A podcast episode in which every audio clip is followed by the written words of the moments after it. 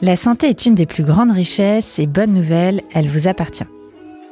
Après quelques épisodes sur les compléments alimentaires, j'avais envie de vous parler d'un outil régulièrement utilisé en naturopathie, la gémothérapie. La gémothérapie, c'est l'utilisation de macérats de bourgeons. Le bourgeon contient tout le potentiel de vie de la future plante, c'est donc un réel concentré de principes actifs. Pour fabriquer le macérat, les bourgeons sont mis à macérer plusieurs semaines dans un tiers d'eau, un tiers de glycérine végétale et un tiers d'alcool. La consommation de ce macérat permet donc de bénéficier des bienfaits du bourgeon en question. Personnellement, ce que j'apprécie dans la gémothérapie, c'est que les bourgeons ont un large spectre d'action, c'est-à-dire qu'ils travaillent sur plusieurs sphères à la fois. C'est pour moi un levier intéressant en termes de santé, d'autant plus que les bourgeons accompagnent les petits et les grands sur des maux ponctuels et chroniques. La présence d'alcool étant minime mais présente quand même, pensez à solliciter l'avis d'un professionnel avant d'en consommer et sachez qu'il existe aussi des gammes sans alcool.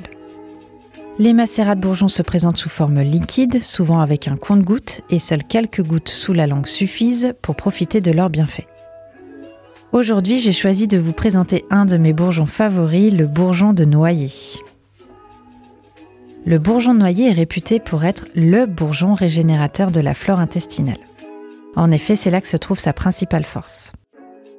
Il permet de lutter contre les désagréments causés par une flore intestinale déséquilibrée, à savoir les ballonnements abdominaux, les crampes intestinales, les sels et gaz malodorants, un transit perturbé et évidemment une plus grande vulnérabilité aux infections virales et bactériennes. À noter, il est aussi utilisé comme vermifuge naturel, ce qui est particulièrement intéressant pour traiter les enfants contre les vers intestinaux. Le bourgeon noyer travaille également sur le foie en soutenant les fonctions de nettoyage et soutient le pancréas en régulant la glycémie.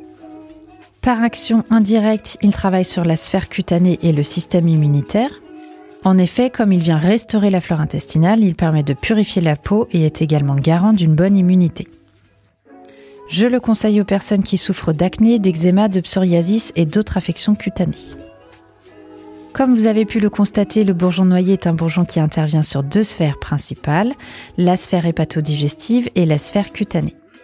Dans son aspect psycho-émotionnel, le bourgeon noyer accompagne à merveille les personnes qui ont des difficultés à s'adapter, soit de manière générale, soit parce qu'il y a un changement de vie en cours ou bien parce que leurs habitudes sont bouleversées.